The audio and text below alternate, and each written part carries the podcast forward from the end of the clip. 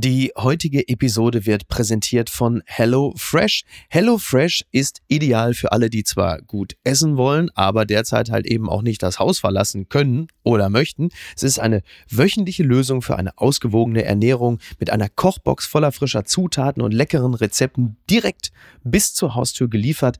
Auch für uns war es absolut unkompliziert. Wir haben die Kochbox bekommen. Wir haben nach dem Gericht genau das Ganze nachgekocht. Es hat fantastisch geschmeckt. Und äh, auf die Art und Weise muss jetzt auch nicht andauernd irgendein Essenslieferant äh, zu uns in den dritten Stock rauf. Es ist ja auch nicht so schlecht. Extra für die ZuhörerInnen haben wir einen Rabattcode bekommen. Einfach den Code Filterkaffee21 im Bestellprozess auf hellofresh.de eingeben und ab jetzt in Deutschland 50 Euro auf vier Boxen verteilt sparen. Alle weiteren Infos zum Code gibt es in den Show Notes und jetzt viel Spaß mit der heutigen Folge. Apokalypse und Filterkaffee. Die frisch gebrühten Schlagzeilen des Tages mit Mickey Beisenherz. Einen wunderschönen Rosenmontag morgen und herzlich willkommen zu Apokalypse und Filterkaffee, das News Omelette. Und auch heute blicken wir ein bisschen auf die Schlagzeilen und Meldung des Tages. Was ist wichtig? Was ist von Gesprächswert? Was ist relevant? Und das kann sie mir sagen. Endlich ist sie wieder praktisch an meiner Seite, der weltgrößte News-Junkie, die Frau meines Herzens. Guten Morgen, Niki Hassania. Guten Morgen, Miki. Guten Morgen, Niki. Niki, gestern war Valentinstag, diese Zeit, in der man sich nochmal ganz deutlich zu verstehen gibt, dass man zueinander gehört, in guten wie in schlechten Zeiten oder wie die Republikaner es nennen, Impeachment. Hast du die? Du weißt, ich liebe diesen Tag. Ja. Nein, ich, ich, ich mag sowas Vorprogrammiertes nicht. Deshalb bin ich ja auch nicht so der Karnevalsfan. Ja. Du weißt, Karneval ist für mich wie der Bauarbeiter, der dem hübschen Mädchen runterruft, äh, lächel doch mal, sei doch mal lustig. Ach, und wieso sagst du das mit so einer Martin Semmel vorgestellt? lächel doch mal, sei doch mal ein bisschen nett zu mir. Und dann ist aber der Valentinstag ist dann so der Heiratsschwinder, der so zwischen den Rosen so durchguckt und sagt, na, wie wär's denn? Ja, okay. Also wir verbringen heute weder den Rosenmontag noch haben wir gestern den Valentinstag physisch miteinander verbracht. Also können wir eigentlich auch direkt über die harten Fakten sprechen. Die Schlagzeile des Tages kommt von der Welt. Lauterbach stimmt Kretschmer zu. Schon mal eine interessante Konstellation. Ich gehe nicht davon aus, dass wir in diesem Jahr Osterurlaub machen können. Wir müssen die Osterwoche nutzen, um mit möglichst geringen Kontakten die noch immer drohende dritte Welle mit den gefährlichen Mutationen abzuwenden, sagt SPD-Gesundheitspolitiker Lauterbach. Zuvor hatte Sachsens Ministerpräsident Kretschmer Urlaub in Deutschland über Ostern ausgeschlossen. Er wird so zitiert, ich bin dafür, Wahrheiten auszusprechen.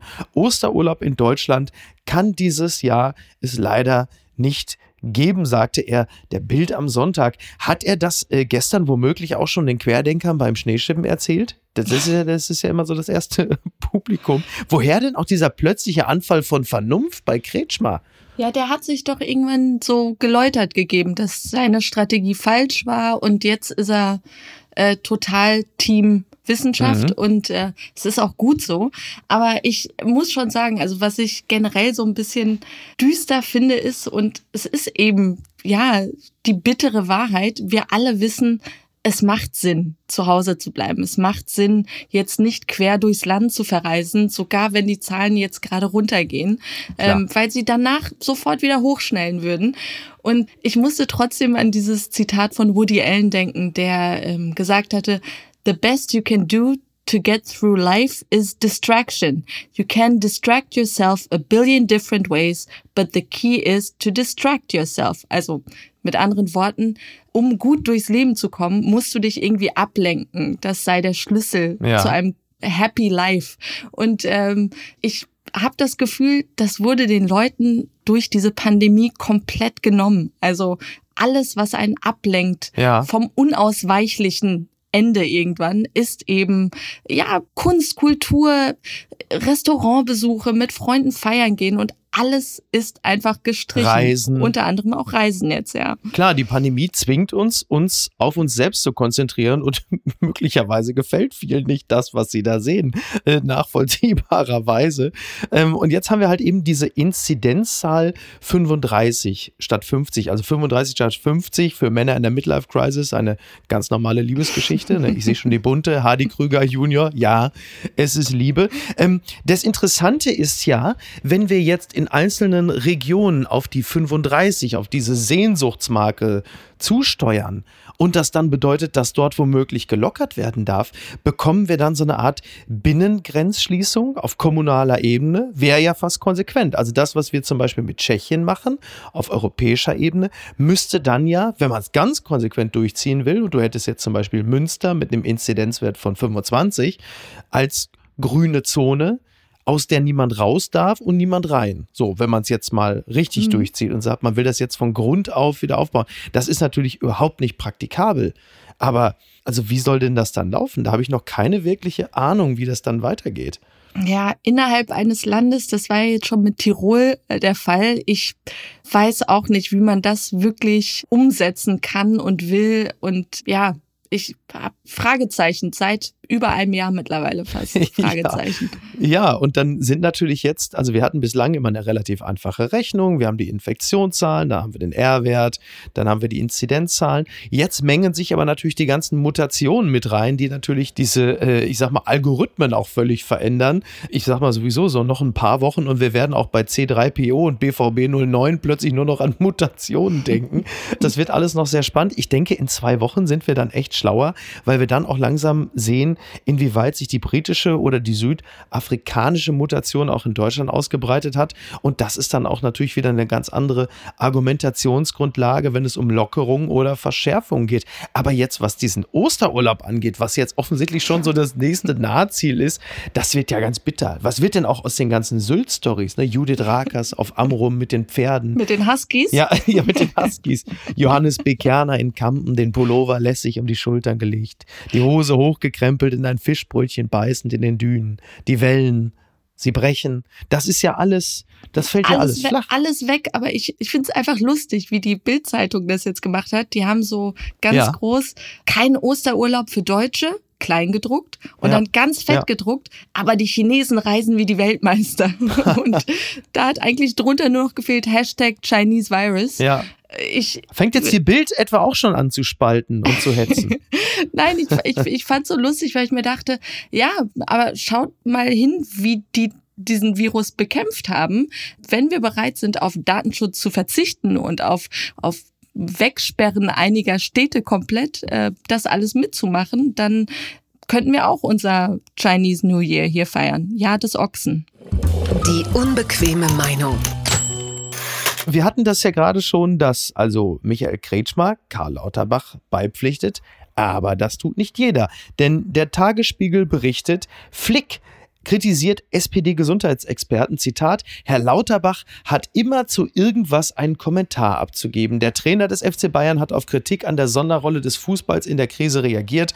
Dabei ging er auch SPD-Gesundheitsexperte Karl Lauterbach an. Ja, also Hansi Flick wurde äh, angesprochen auf die Kritik an der Katarreise des FC Bayern und da ist ihm offensichtlich so ein bisschen so, ich will jetzt nicht sagen, die Sicheren sind ihm durchgegangen, aber er hat Nerven gezeigt. Zitat, ich finde, die sogenannten Experten, die Politik sollen sich zusammensetzen und wirklich mal eine Strategie entwickeln, dass man irgendwann mal wieder Licht im Tunnel sieht. Das ist aktuell zu wenig, gerade für die Bevölkerung, für die Bürger, die nicht in der Situation sind, wie wir Fußballer. Es müsse mal was Positives verkündet werden können. Mein meinte der 55-Jährige. Ich glaube, wenn er sagt, also dass da jemand sich zu allem immer äußert, einen Kommentar abgibt, äh, ich glaube, der verwechselt Flick Karl Lauterbach mit äh, diesem Wurstfabrikanten vom Tegernsee. Weiß äh, Hansi Flick, wer Karl Lauterbach ist? Und ist die Kritik berechtigt, Niki? Also ich habe, um ehrlich zu sein, so ein bisschen küchenpsychologisch gedacht. Lauterbach hatte sich ja neulich noch zu den Privilegien der Fußballer geäußert äh, während Corona Mhm. und äh, dass das Die sie ja haben. ja, und dass das nicht gut wäre für unsere Gesellschaft und auch diese Katar-Reise und alles kritisiert. Und ich glaube, äh, da hat Hansi Flick einfach echt so ein persönliches Dingen mit Lauterbach dann gehabt. Und dass Lauterbach natürlich sehr präsent überall ist und zu Recht mahnt und warnt, dass äh, erscheint eben vielen auch nervig. Deshalb äh, war ich auch überrascht, ja, wie jetzt Hansi Flick wiederum total angegangen wird. Und ähm, habe dann bei Twitter auch mitbekommen, dass Karl Lauterbach ja auch selbst gesagt hat, eine neue Hasswelle rolle über ihn herein. Und Das, hat er allerdings, das, das möchte ich nur kurz vor, genau, das hat er allerdings natürlich deutlich vorher geschrieben, ne? Also, Ach so, war das vorher? Ich, ich hatte es äh, damit verbunden, weil ich mir dachte, ja, das kann dann passieren, wenn so jemand wie Hansi Flick, der ja schon viele ja, Fans oder Leute hat, die ihn mögen, dann auch auf den Plan rufen kann, die dann wiederum ein Lauterbach unfair angehen. ja, ja absolut. Also Karl Lauterbach sieht sich permanent Anfeindungen ausgesetzt, Morddrohungen und das geht natürlich überhaupt nicht. Also er schreibt, erneut rollt eine Hasswelle über mich im Internet mit Morddrohungen und Beleidigungen, die schwer zu ertragen sind. Das geht natürlich überhaupt, ist überhaupt gar keine Frage. Allerdings haben das dann diverse Leute in eine direkte Relation gesetzt mit den Aussagen von Flick, der ihn ja als sogenannten Experten bezeichnet hat. Das ist natürlich despektierlich, das ist auch Quatsch, muss man sagen, denn Karl Lauterbach ist zweifelsohne Experte. Aber es ist natürlich, das ist natürlich nichts, was jetzt auf das Konto einzahlt, dass Leute sich genötigt sehen. Also ich finde es nicht ganz fair, da eine direkte Linie zu ziehen zwischen dieser äh, nicht intelligenten Aussage und dem Aufruf zum Hass gegen Karl Lauterbach. Das finde ich irgendwie schwierig. Ich finde auch wirklich, also ich bleib dabei, klar, Flick, genau wie wir alle, die wir super Virologen sind, wir, wir haben keine Ahnung. Mhm. Und, und solche Sachen dann zu sagen, werden natürlich zu Recht dann kritisiert. Aber der Ton wieder, mit dem auch dann ein Flick gebasht wird online, das nervt mich gerade. Das war ja auch bei. ist ja kein Querdenker. So, ja, ne? genau. Und seine Forderung an sich ist ja wie der Ethikrat damals vor einem Jahr, als sie gesagt haben, die Politik müsste den Leuten mehr Hoffnung geben, ihnen irgendwie Mhm. auch äh, zeigen, dass es Licht am Ende des Tunnels gibt. Und, und es fühlt sich so ein bisschen eben an wie die Eltern, die eigentlich, also dass man sich das wünscht, die Eltern, die sagen, es, es gibt eine gute Nachricht und es gibt eine schlechte Nachricht. Und man hat das Gefühl, seit Wochen hört man, es gibt nur eine schlechte Nachricht, es gibt nur eine schlechte Nachricht. Ja. Und irgendwo sind die warmen Temperaturen im Sommer und die Aussicht auf Impfung die gute Nachricht, die aber zu abstrakt und weit weg wirken. Ja, ja, klar. Und, und da wird natürlich vieles vermengt. Das ist ja genauso. Also ich meine, gut, der FC Bayern, der braucht jetzt vielleicht auch langsam einfach mal einen Berater. Ne? Ich meine, Andi Scheuer zahlt nur 49 Millionen. Und stellen wir uns mal vor, was der alles machen würde, wäre er nicht so gut und teuer beraten. Nur der FC Bayern ist natürlich zuletzt jetzt wirklich nicht gerade positiv aufgefallen, wenn es um Corona und Impfung und so ging. Vielleicht muss Karl Lauterbach einfach auch jetzt mal auf den FC Bayern zugehen und da so zwei Dutzend Impfungen klar machen, weil Kalle Rummeniger ja unlängst noch sagte, dass das ja also auch beim FC Bayern äh, Fußballer ja auch eine Vorbildfunktion haben und also demnächst könnte man ja auch mal einen Bayern-Spieler impfen. Und aus dieser Aussage wurde selbst in seriösen äh, Veröffentlichungen, wie zum Beispiel dem FAZ-Podcast, dann die Aussage gemacht, Karl-Heinz Rummenigge hätte gefordert, dass die FC Bayern-Spieler geimpft werden müssen, wo du sagst, nein, das ist überhaupt nicht. Bitte messe die Leute doch an den Aussagen, die sie tatsächlich gemacht haben und verschärft es nicht erregungskonform äh, noch so dass es halt einfach zur Unkenntlichkeit verzerrt wird, weil das, das ist natürlich nicht das, was er gesagt hat. Er hat nicht gefordert, dass die Spieler des FC Bayern bitte Ja, sofort aber wenn- äh, wenn geimpft zu werden haben. Und da denkst du auch so, ja, Leute, Sorry, kurz außerhalb des Themas, aber genauso ging es mir wie mit dieser Idee Anton Hofreiters, äh, er wolle Einfamilienhäuser abschaffen. Wo du denkst, so hat er es nicht gesagt. So, also dieses Verkürzen und dieses dann die Fehlinformation oder die sehr verkürzte Information weitergeben, das scheint äh, echt ein Problem, ja, von heute zu sein. Hat ja. es womöglich etwas damit zu tun, dass so etwas höhere Aufmerksamkeit schafft? Klick, klick, klick, Mit klick, einer klick, klick, ganz klick, heißen klick, Sache auf der Spur. Es gibt sie noch. Die gute Nachricht.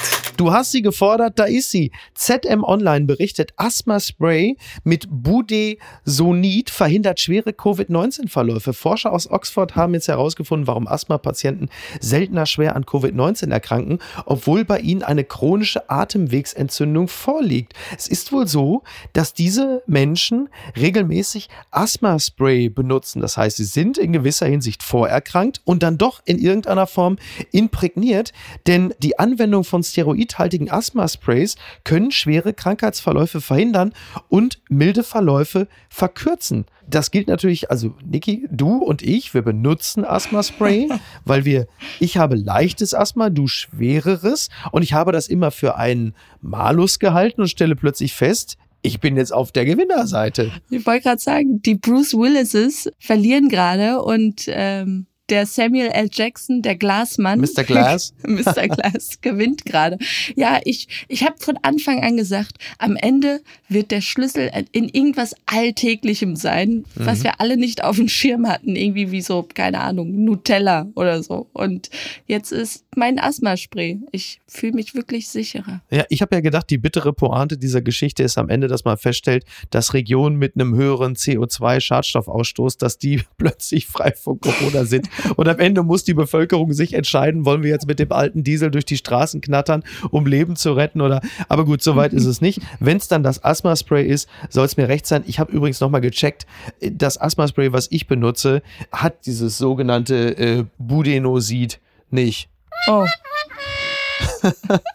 Sorry, ich habe heute diese, ich habe heute dieses Soundmachine, aber das sei mir bitte zum, äh, zum Karnevals-Rosenmontag auch zugestanden. Blattgold. 20 Minuten Punkt CH schreibt, Trump meldet sich zurück, Make America Great Again hat gerade erst angefangen. Donald Trump kündigt nach dem zweiten gescheiterten Amtsenthebungsverfahren gegen ihn an. Er werde bald, Zitat, viel zu erzählen haben. In der Republikanischen Partei kündigt sich derweil ein schwelender Konflikt an. Alle haben wir es verfolgt. Es gab ein zweites Impeachment-Verfahren und es wurde wieder festgestellt, nein, er wird nicht rückwirkend seines Amtes enthoben. Dazu haben äh, Stimmen gefehlt gezählt. Es waren zehn, also ich sage jetzt mal so, das letzte Mal, dass zehn falsche Stimmen so viel Ärger gesorgt haben, war, als der WDR-Kinderchor von Oma Umweltsau gesungen hat. Es war relativ knapp. Es waren sieben Republikaner, die gesagt haben, yo, lass ihn uns seines Amtes entheben. Es wird jetzt schon von den glorreichen sieben gesprochen und jetzt heißt es aber, Trump möchte wieder kandidieren 2024. Also sprich, die zweite Welle rollt an. Natürlich will er das. Also an alle, die gesagt haben, dieses zweite Impeachment-Verfahren bringt ja gar nichts. Nein, ich bin der Ansicht, es war wichtig, dass es in den Geschichtsbüchern steht, dass es versucht wurde, mhm. dass man da echt nicht tatenlos äh, war danach. Und ich empfinde es auch als Erfolg, dass du mittlerweile sieben Leute hattest, die aus seiner eigenen Partei sagen, nee, du hast den Vereinigten Staaten massiv geschadet. Und Aber es sind dann doch auch nur sieben. Das ist doch nicht viel. Also oder? Ist das in viel? der Geschichte von Impeachment-Verfahren ist das ein Rekord. Und denk nur an das letzte Verfahren, wo du nur einen mit Romney hattest. Also mit sieben ist das schon eine Steigerung. Ah, okay. Ja, absurd an der Geschichte ja. war ja danach Mitch McConnells äh, Aussage, dass kein Zweifel an Trumps Schuld bestände. Mhm. Aber er sei ja jetzt Privatmann. Und äh, da denkst denkst du dir auch, ja, aber der Senat konnte nicht früher zusammenkommen, weil du es verhindert hast. Und ja. das ist echt, ähm, ja, Trottel. Ja, aber das ist doch wirklich, also da sind ja jetzt die ganzen Wirbellosen da zusammen, äh, unter Anführung von Mitch McConnell. Also du sprichst jemanden schuldig, aber sprichst ihn nicht schuldig. Also so quasi Schrödingers Schuldiger. Oder was, was wird das denn dann?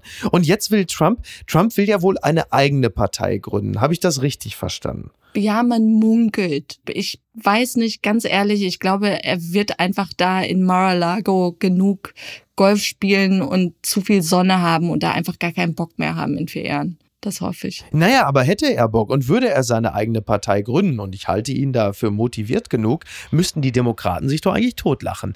Denn Trump hat ja, sagen wir mal, ein Wählerbindungspotenzial von bestimmt 25, 30 Millionen. So.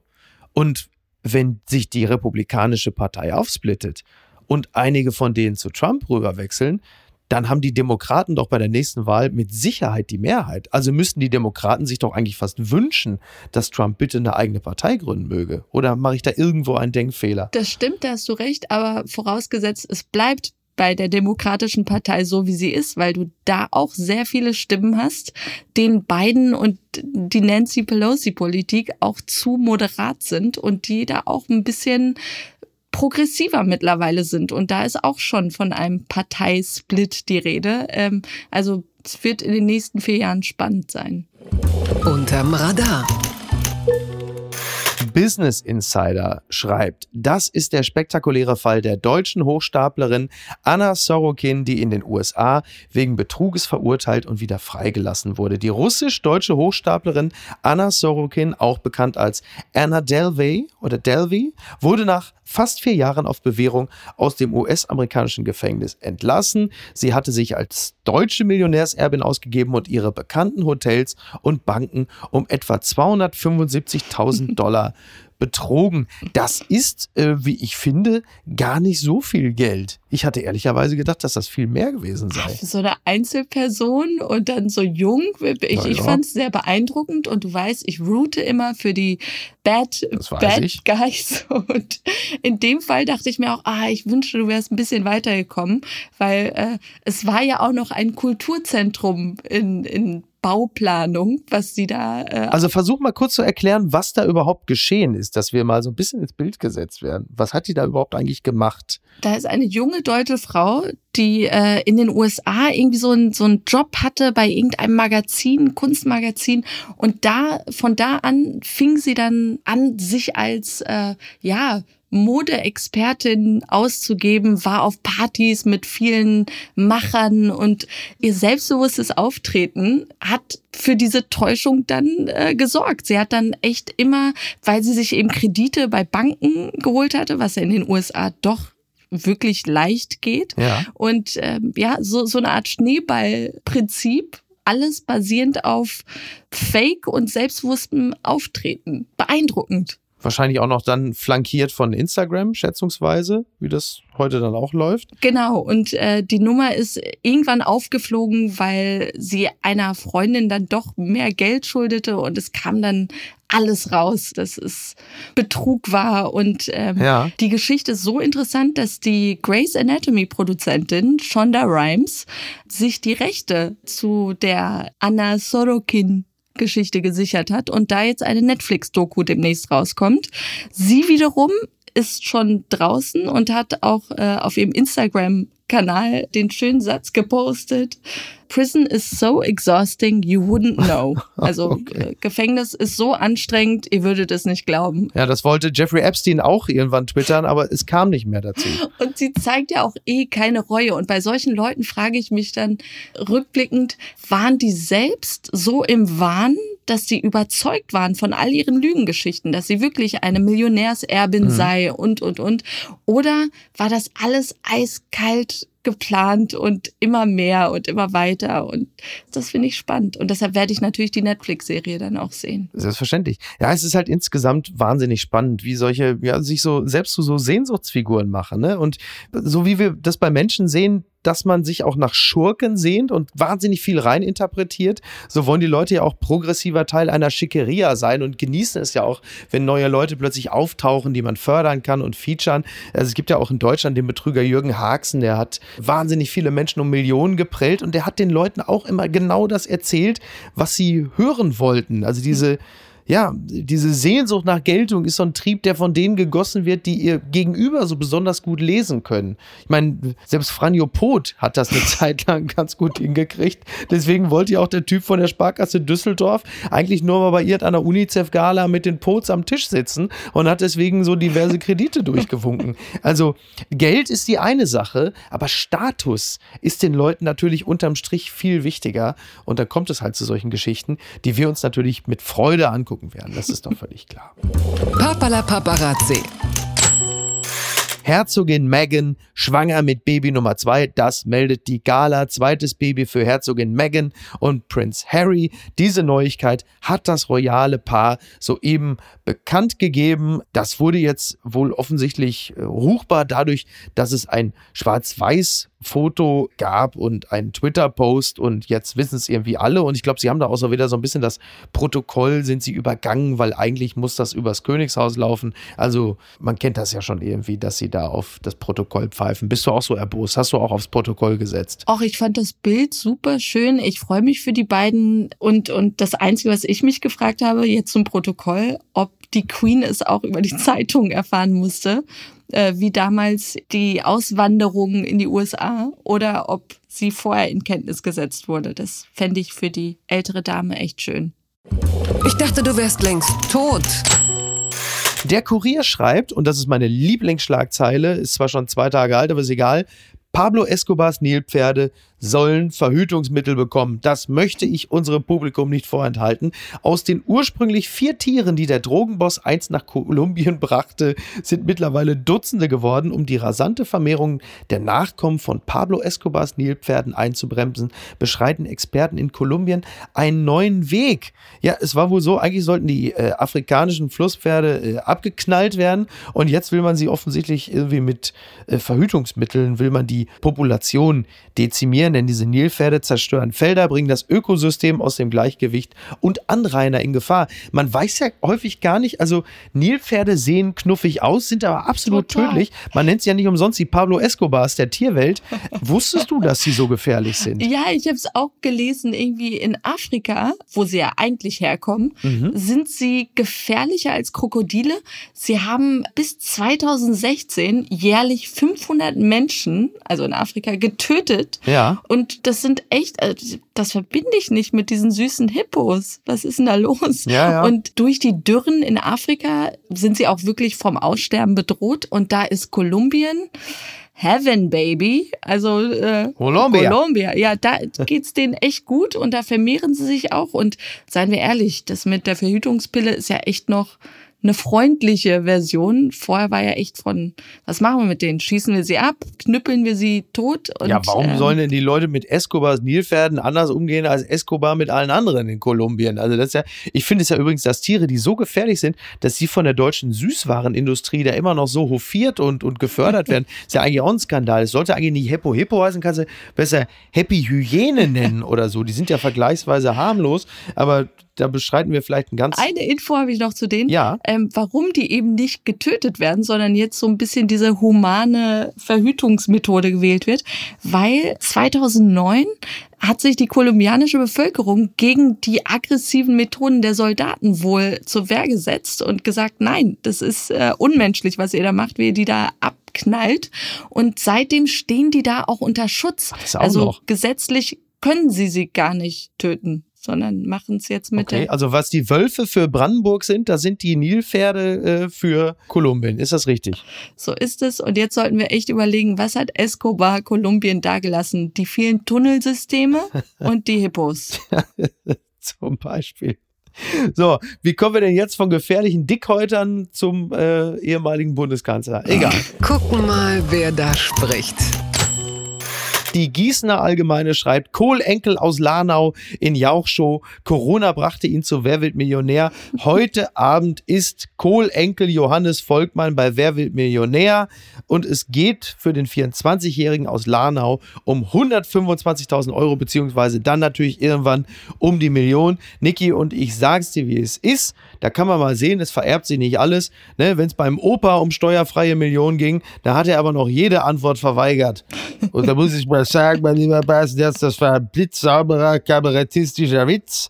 Der Oberstudienrat tobt, der Spiegel zählt, das wackelt, da kann man nicht meckern. Niki, du weißt, wie es ist. Ich wollte einfach nur den Kohl machen. Ja, ich Das Thema ist nur deshalb drin. ja, das stimmt wirklich, das ist leider wahr. Ja, wobei ich habe mir den Kohleneckel angesehen. Ich sag mal so viel, die Mendelschen Gesetze, sie sind ein Motherfucker.